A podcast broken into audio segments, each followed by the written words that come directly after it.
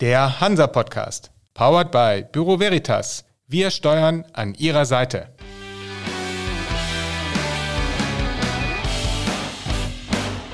Der Hansa Podcast.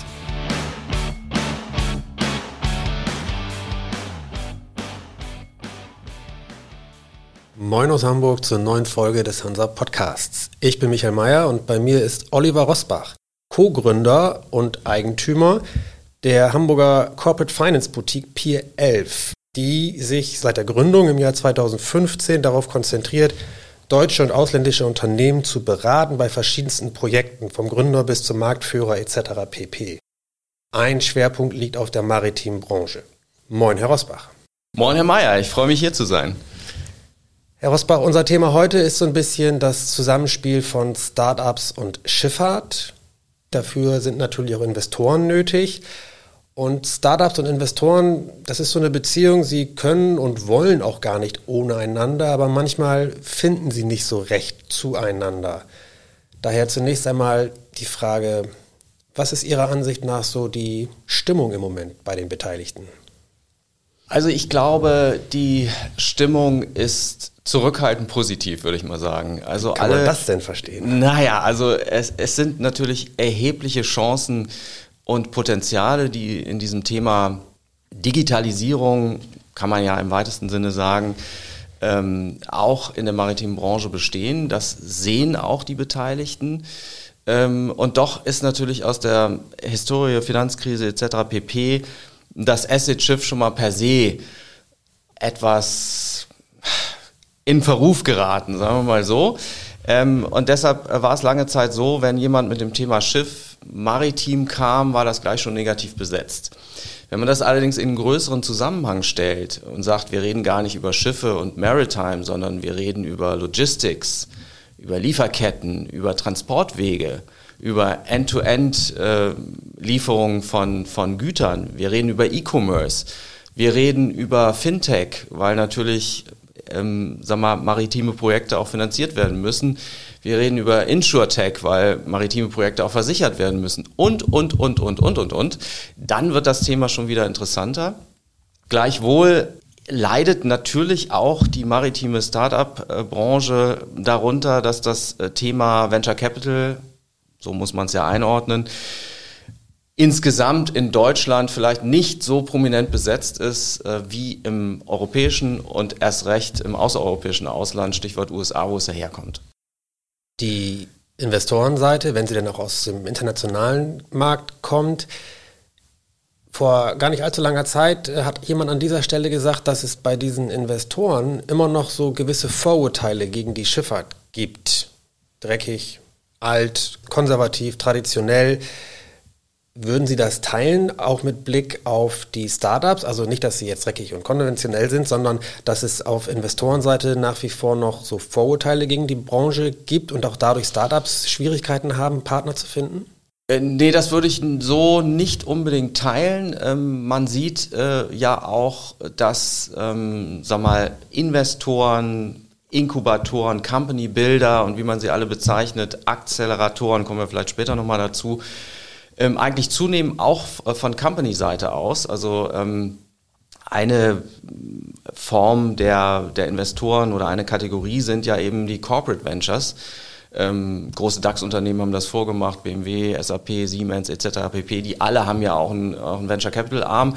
Und ähm, meiner Wahrnehmung nach ist es eben auch in der maritimen Branche so, dass eben ähm, dort von Reedereiseite vermehrt auf dieses Thema geguckt wird.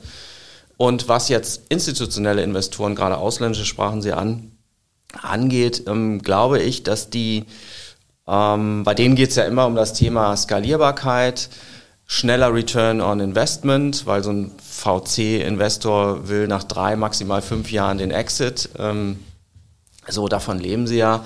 Ähm, also die gucken auf dieses Thema und da mag es Vorbehalte geben, ob eben bestimmte Projekte innerhalb der Schifffahrt eben schnell skalierbar sind. Ähm, mit dreckig und, und konservativ, glaube ich, hat es weniger zu tun, würde ich sagen. Im Gegenteil würde ich sogar sagen, also wenn man jetzt, ist das Glas halb leer oder halb voll, würde ich immer sagen, als, als Optimist, es ist eher halb voll. Denn aus diesem Konservatismus und aus dieser, sag mal, vielleicht etwas arrivierteren äh, Branche ergeben sich natürlich auch enorme Chancen, ähm, weil sie anders als andere Branchen, die maritime Branche, eben noch nicht so weit ist. Sie sprechen schon diese Corporate Venture Aktivitäten an. Da gibt es zum einen Tech Pier, das mal von Seaborn mitgegründet wurde. Da gibt es Innoport aus der Schulte-Gruppe. Ganz frisch hat auch ähm, die Columbia-Gruppe etwas Ähnliches mhm. aufgesetzt. Ja. Halten Sie ein solches Konstrukt für gut? Also ist das etwas, was vielleicht sogar noch mehr gemacht werden sollte, damit man auch die hiesige Startup-Branche oder die maritime Startup-Branche noch mehr fördern kann, damit das wächst? Ja, absolut. Also es geht ja im, im Wesentlichen, sagen wir, den Companies, äh, die dann vielleicht so einen Arm schaffen innerhalb ihrer Gruppe, darum, Technologietransfer zu betreiben. Ähm, und zwar ähm, das eben auch irgendwo selber in ihrer Gruppe hinzubekommen.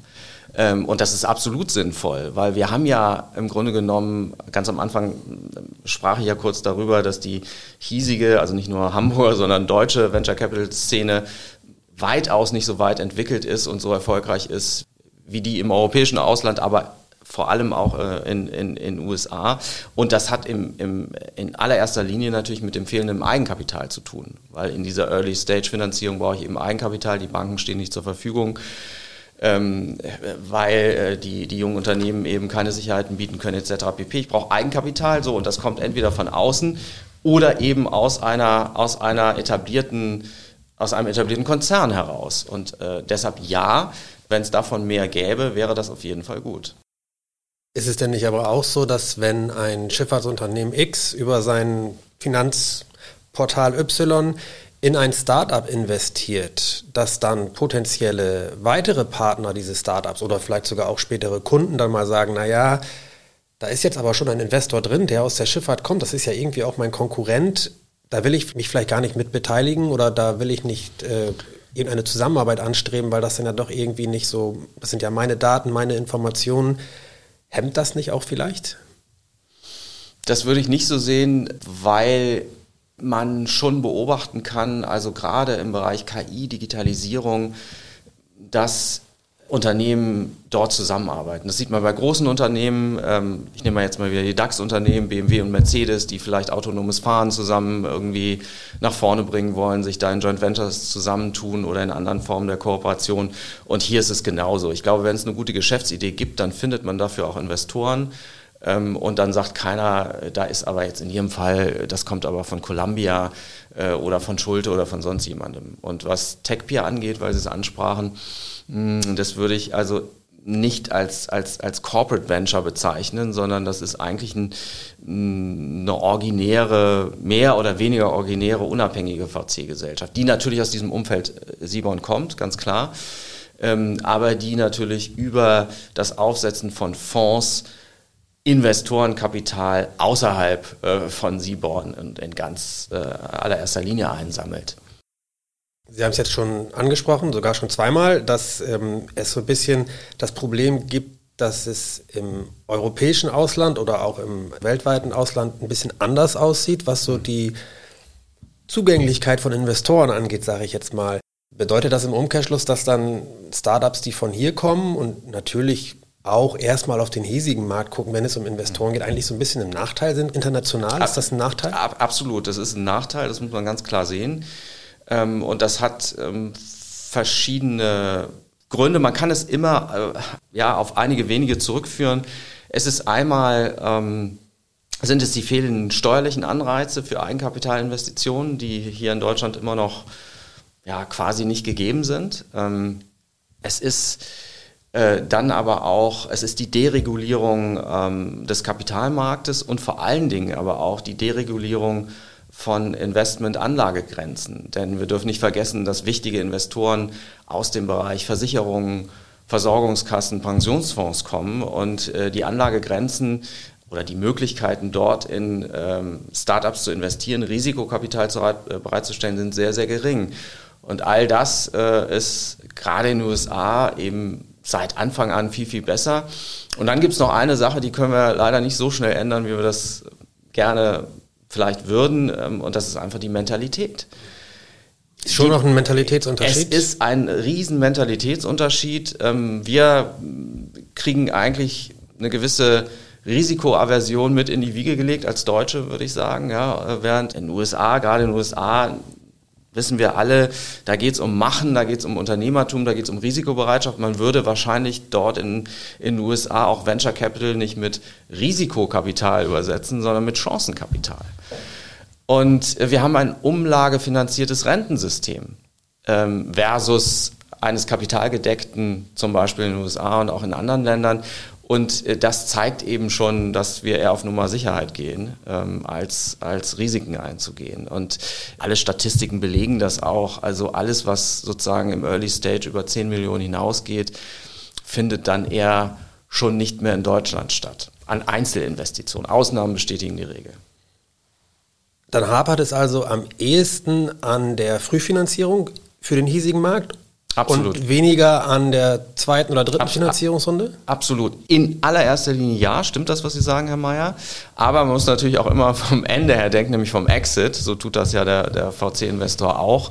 Und natürlich ist eben auch ein, äh, wäre auch ein ähm, sehr, sehr leichtgängig und gut funktionierendes Börsensegment à la Nasdaq äh, von Vorteil. Ähm, haben wir aber auch nicht. Es ist allerdings nicht alles so schlecht. Ähm, das wäre meine nächste ne? Frage. So, Was sagen Sie denn ja. dem Gründer, wenn, wenn er zu Ihnen kommt? Sie müssten ihm ja fast schon sagen, ja, lass mal lieber, das ist schwierig hier. Das werden Sie ja wohl nicht tun, denke Nein, ich. Nein, natürlich nicht, natürlich nicht. Ist es auch nicht. Bevor ich diese Frage beantworte, vielleicht nochmal ähm, ein, ein Schlenk ähm, hin zu einer aktuellen Gesetzgeber oder zu dem gesetzgeberischen Umfeld. Ähm, da ist nämlich Mitte Dezember gerade im Gesetzblatt ver verkündet worden das Zukunftsfinanzierungsgesetz. Also der Gesetzgeber hat dieses Problem natürlich erkannt, dass hier bestimmte Anreize überhaupt nicht da sind oder falsch gesetzt sind, dass man deregulieren muss. Und da gibt es eben jetzt jüngst dieses Zukunftsfinanzierungsgesetz, ähm, wo man eben sagt, du kannst mit einer Marktkapitalisierung von jetzt nur noch einer Million anstatt 1,25 Millionen an die Börse gehen. Du brauchst keinen äh, Börsenbegleiter mehr, man reduziert die Kosten. Du kannst Mehrfachstimmrechte begeben, was ganz wichtig ist für, äh, für Gründer ähm, in der ähm, weiteren Finanzierung, weil sie natürlich ähm, nicht so erpicht darauf sind, ihre Einflussmöglichkeiten abzugeben, jedenfalls nicht in gleichem Maße, wie sie, wie sie auch Kapital äh, äh, einfordern und, und äh, sag mal, Shares abgeben. Ja, so. Und da kann man eben im Verhältnis, ähm, so sieht es das Gesetz vor, bis 10 zu 1, Verhältnis 10 zu 1 kann man Mehrfachstimmrechte begeben. Man hat das äh, Thema Mitarbeiterbeteiligung ist man an, angegangen, was ein sehr, sehr wichtiges ist, weil Mitarbeiter eben ähm, oftmals äh, oder in der Regel muss man sagen, in Form von Shares ähm, vergütet werden, ähm, virtuellen Shares oftmals. Und das Blöde ist eben äh, gewesen lange Zeit, ähm, dass diese Mitarbeiter Steuern zahlen mussten, äh, obwohl sie noch keine Liquidität bekommen haben. Die bekamen sie ja erst ähm, im, im, im Falle des Exits. Dry Income Problematik nennt man das auch. Also das hat man angegangen. Ähm, und Stichwort Digitalisierung, also äh, man kann Namensaktien äh, elektronisch begeben und sie eben dann auch elektronisch handeln als elektronisches Wertpapier. Das sind alles Ausschnitte aus diesem Zukunftsfinanzierungsgesetz, ähm, um eben sag mal, das ganze Ökosystem ähm, und den ganzen Venture Capital Markt hier so ein bisschen zukunftsfähiger äh, zu machen. So, und jetzt nochmal auf Ihre Ausgangsfrage zurück, was sage ich jetzt dem Gründer? Dem muss man natürlich erstmal sagen, wenn du eine gute Idee hast und hast einen Gründer gehen und glaubst, das fluppt, dann mach es du wirst äh, Finanzierer finden für eine gute Idee immer. Ähm, wobei man auch sagen muss, das ist so ein geflügeltes Wort. Also gute Ideen und gute Produkte gibt es eigentlich wie Sand am Meer. Das Management und die Execution, also mit anderen Worten, die Personen, die geeigneten, die sind rar. Die ja auch dann über entsprechende Kontakte im Idealfall verfügen. Absolut. So. Also aber wenn man, wenn man daran glaubt, wenn man eine gute Idee hat, daran glaubt, ähm, dann sollte man Richtung Proof, Proof of Concept gehen und dann wird man dafür auch, auch äh, Finanzierungsmöglichkeit finden. Also für die Early Stage Phase äh, gibt es natürlich auch etliche Förderprogramme. Auch das ist ja ein weiteres Thema. Das Thema ist ja eh äh, fast endlos, aber ein sehr, sehr wichtiges Thema auf europäischer Ebene, auf Bundesebene, aber auch hier in Hamburg und in anderen Bundesländern. Hier bei uns in Hamburg ist es die IFB mit ihrem Innovationsstarter Fonds äh, die halt ähm, in unterschiedlichen Konstellationen unter die Arme greift. Es gibt Programme, wo man Business Angels motiviert, äh, indem man sagt, okay, wenn du x Prozent investierst, dann geben wir nochmal x Prozent obendrauf. Äh, so hat man übrigens auch die Venture Capital Szene hier durch die Corona-Pandemie gerettet, wenn man so will, äh, durch solche Programme. Äh, das ist übrigens auch nochmal ein wahnsinnig positiver Punkt, ne, dass man guten Gewissens sagen kann, v, VC ist gut durch die Pandemie gekommen, so ne, insgesamt. Und wenn man an weitere Finanzierungsrunden denkt, dann steht es natürlich auch solchen Gründern frei, sowieso, und sie, sie tun es auch, äh, ins europäische oder außereuropäische Ausland zu gehen. Für das, weitere Finanzierungsrunden. Ne? So. Das wäre genau ja. der nächste Punkt gewesen. Ja. Es gibt ja auch Startups, die sich dann Partner im Ausland suchen. Oder, ich will jetzt nicht über die detaillierten Gründe spekulieren, weil ich sie nicht kenne, aber so, so ein Company Builder wie Flagship Founders, die sich im vergangenen Jahr einen Partner gesucht haben in Griechenland, die Signal Group, einfach um auf dem Markt auch mhm. Fuß zu fassen. Da geht es natürlich auch um den großen griechischen Schifffahrtsmarkt, ist auch klar. Aber das ist schon ein Schritt ins Ausland. Ist das etwas, was Sie einem Gründer auch raten oder sagen Sie, warte erstmal ab und guck mal, wie du dich entwickelst und geh dann vielleicht ins Ausland? Also das kommt sicherlich so ein bisschen auf das Produkt an, was er anbieten will, was er ausrollen will. Ähm, man hat ja auch gesehen, ähm, da gibt es jetzt wieder auch Negativbeispiele in letzter Zeit, dass Startups zu schnell zu groß geworden sind. Gerade Lieferdienste, Essenslieferdienste und so weiter ging auch durch die Presse.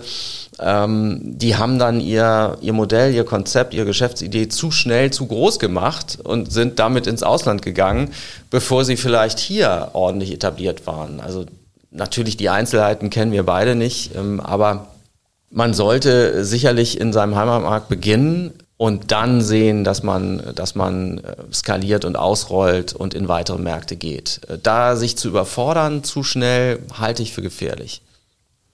Wenn denn mal Investoren und Gründer zusammenkommen, was ist denn dann so der größte Knackpunkt in den Gesprächen? Geht es dann um die Ticketgröße oder um die die, die, das Volumen der Anteile sozusagen? Ja. Wo, wo hakt es dann am ehesten? Mit, Mitspracherechte, das ist ein heikles Thema. Größe der Anteile, also das würde ich sagen, sind die, sind die zwei hauptsächlichen Themen, aber insbesondere Einflussnahmemöglichkeit äh, auch in einer frühen Phase. Ja. Und manche wollen das auch gar nicht. Das kommt wieder darauf an, was habe ich eigentlich für einen Investor? Habe ich jetzt so einen Company-Builder? Klar, der der macht One-Stop-Shop, der bringt vielleicht die Idee sogar mit, der sucht das Gründerteam, äh, führt das zu einer gewissen Reife und so weiter. Wenn ich jetzt so einen reinen VC-Investor habe, ähm, der will seinen Return on, on, Investment und der will vielleicht weniger Kontrollrechte, aber das, ähm, das variiert je nach, je nach System. Ja. Weil vielleicht manchmal auch der Gründer ein bisschen ohne es despektierlich zu meinen, blauäugig in so eine Verhandlung reingeht, weil er sich denkt, okay, das ist ja mein Produkt, meine Firma. Absolut. Ist schon ein Knackpunkt. Absolut, ist ein Knackpunkt. Ist ein Knackpunkt, doch. Muss, so dass dann muss, auch der Investor manchmal abspringt, weil er sagt, okay, so, so dass er auch abspringt, ja. ja. Das passiert. Auf dem Hansa-Forum im November, da hatten wir auch das Thema Startup und Finanzierung als großes Thema. Und ähm, da waren so ein paar Punkte, die ich sehr interessant fand, ähm, die ich einfach mal ganz kurz ansprechen wollen würde. Gerne, ja. Und zwar hieß es zum einen, dass Startups, wenn sie von Company-Bildern oder Venture Studios kommen, statistisch gesehen erfolgreicher sind am Markt. Ist das auch Ihre Erfahrung?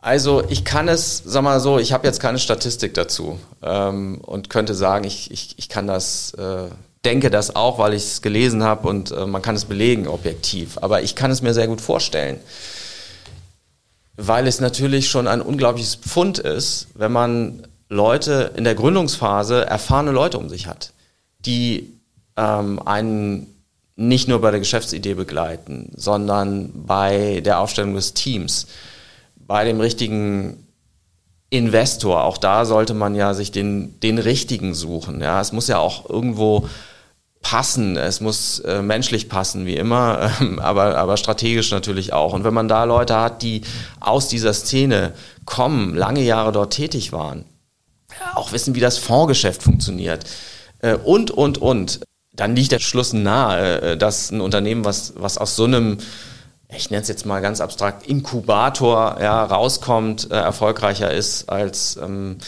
wenn da Jungs und Mädels am Werk sind, dieses erste Mal machen. Was aber auch gut klappen kann. Also das, äh, ne, so, aber Das ist ja auch so ein Punkt, weil es gibt ja auch Leute, die sagen, okay, Startups, das ist aber dieses Klischee, das sind ganz junge Leute, aber die erfolgreichen Startups sind eher nicht so die Anfang- oder Mitte 20-Jährigen, sondern eher so die Mitte 30-Jährigen oder Anfang Mitte 30-Jährigen. Das, können Sie das auch so bestätigen?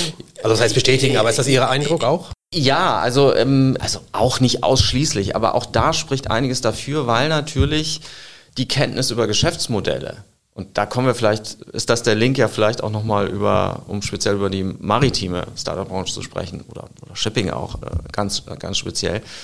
Ähm, weil natürlich die Kenntnis über Geschäftsmodelle und der Bedarf an Innovation umso größer ist, je mehr eigene Erfahrung ich auch aus Unternehmen mitbringe. Und in der Tat, wenn man jetzt mal weggeht von, von Maritime und denkt an BioNTech oder, oder, oder andere, äh, kann man zig Beispiele nehmen, dann sind das eben auch oft Wissenschaftler, dann sind das Ingenieure, dann äh, sind das Leute, die, ja, die ein Problem erkannt haben und sagen, ich kann mir auch die Lösung vorstellen durch Einsatz von KI, Digitalisierung etc. pp. Die Schifffahrt, Sie haben es ja auch gerade selbst nochmal angesprochen, ist ja natürlich auch so ein eigener Markt, logischerweise. Ich weiß, ich stelle die Frage öfter mal, aber ich tue es trotzdem nochmal, weil ich hier jetzt jemanden sitzen habe, der vielleicht beide Seiten auch kennt, zumindest es ein hm. bisschen besser einschätzen kann. Ist die Schifffahrt, ist die maritime Wirtschaft Ihrer Ansicht nach offen genug für die Arbeit mit jungen Unternehmen und Startups? Nein. Jein. Jein bis nein, würde ich nein sagen. Nein bis jein. Ja, und okay. da kommen wir wieder zu dem, sag mal, zu der, zu der, hm, ja, sehr althergebrachten, konservativen oder einer Branche, die, ja, die da schon noch teilweise Scheuklappen hat, das würde ich sagen, ja.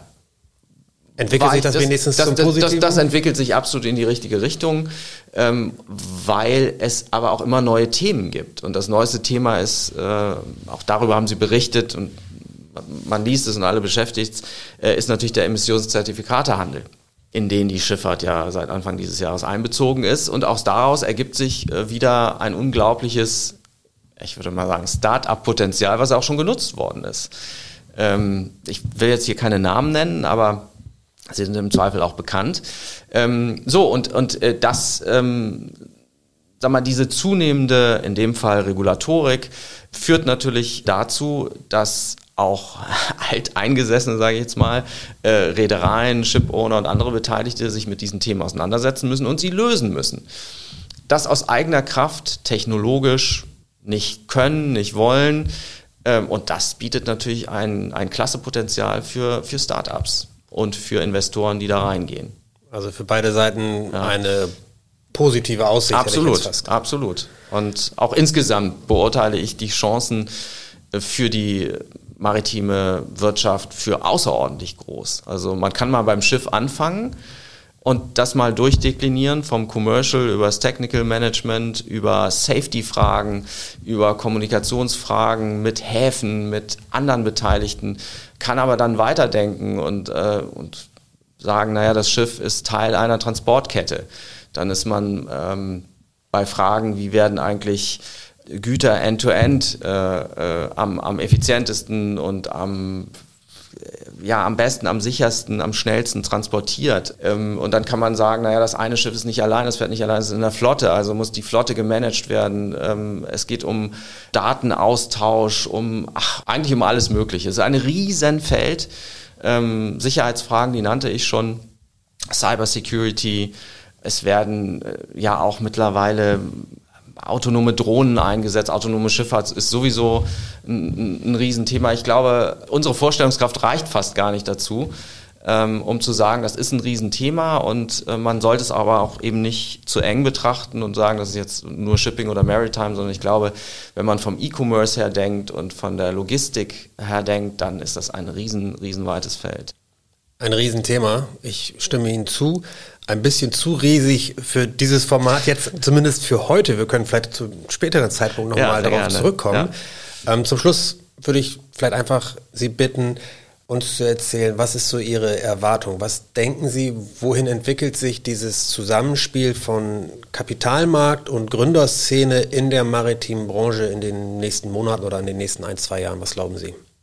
Also ich glaube, es wird eine Ausdehnung der Zusammenarbeit geben. Es wird ähm, natürlich abhängen von den Investoren. Aber äh, da spielen ja auch immer andere aktuelle Entwicklungen vielleicht auch in die Karten. Ähm, ähm, die Investoren, die sich in den letzten Jahren mit Real Estate vollgesogen haben, naja, die denken so, hm, was gibt's denn sonst noch für Assets, was gibt's sonst noch für Investitionsmöglichkeiten? Und ähm, auch sozusagen, ganz am Anfang sprachen wir so ein bisschen über das Negativ-Image von Schifffahrt, äh, wegen der Krise halt. Auch das liegt ja immer, immer weiter zurück. Und insofern bin ich total optimistisch und glaube, dass die Zusammenarbeit sich, sich verstärken wird, dass mehr Geld auch da reingehen wird, ähm, einfach weil Schifffahrt und die Anforderungen an Schifffahrt, aber auch an maritime Wirtschaft und Logistik immer größer werden und auch in dem alten Setting gar nicht mehr sozusagen gelöst werden können, sondern es braucht, äh, es braucht diese Startups, es braucht diese neuen Ideen, ähm, die brauchen Geld und die, die Geld haben, können diese Ideen also, oder können diese Probleme nicht alleine lösen. Insofern die optimale Voraussetzung für eine, für eine gute Zusammenarbeit und die wird sich verstärken, ist meine, meine Einschätzung. Ja. Wenn Sie so optimistisch sind, dann ähm, sind wir sehr gespannt, wohin das geht, wer vielleicht noch auftaucht, wer vielleicht nicht mehr dabei ist in Zukunft. Aber für den Moment soll es das gewesen sein. Herr Rosbach, vielen Dank.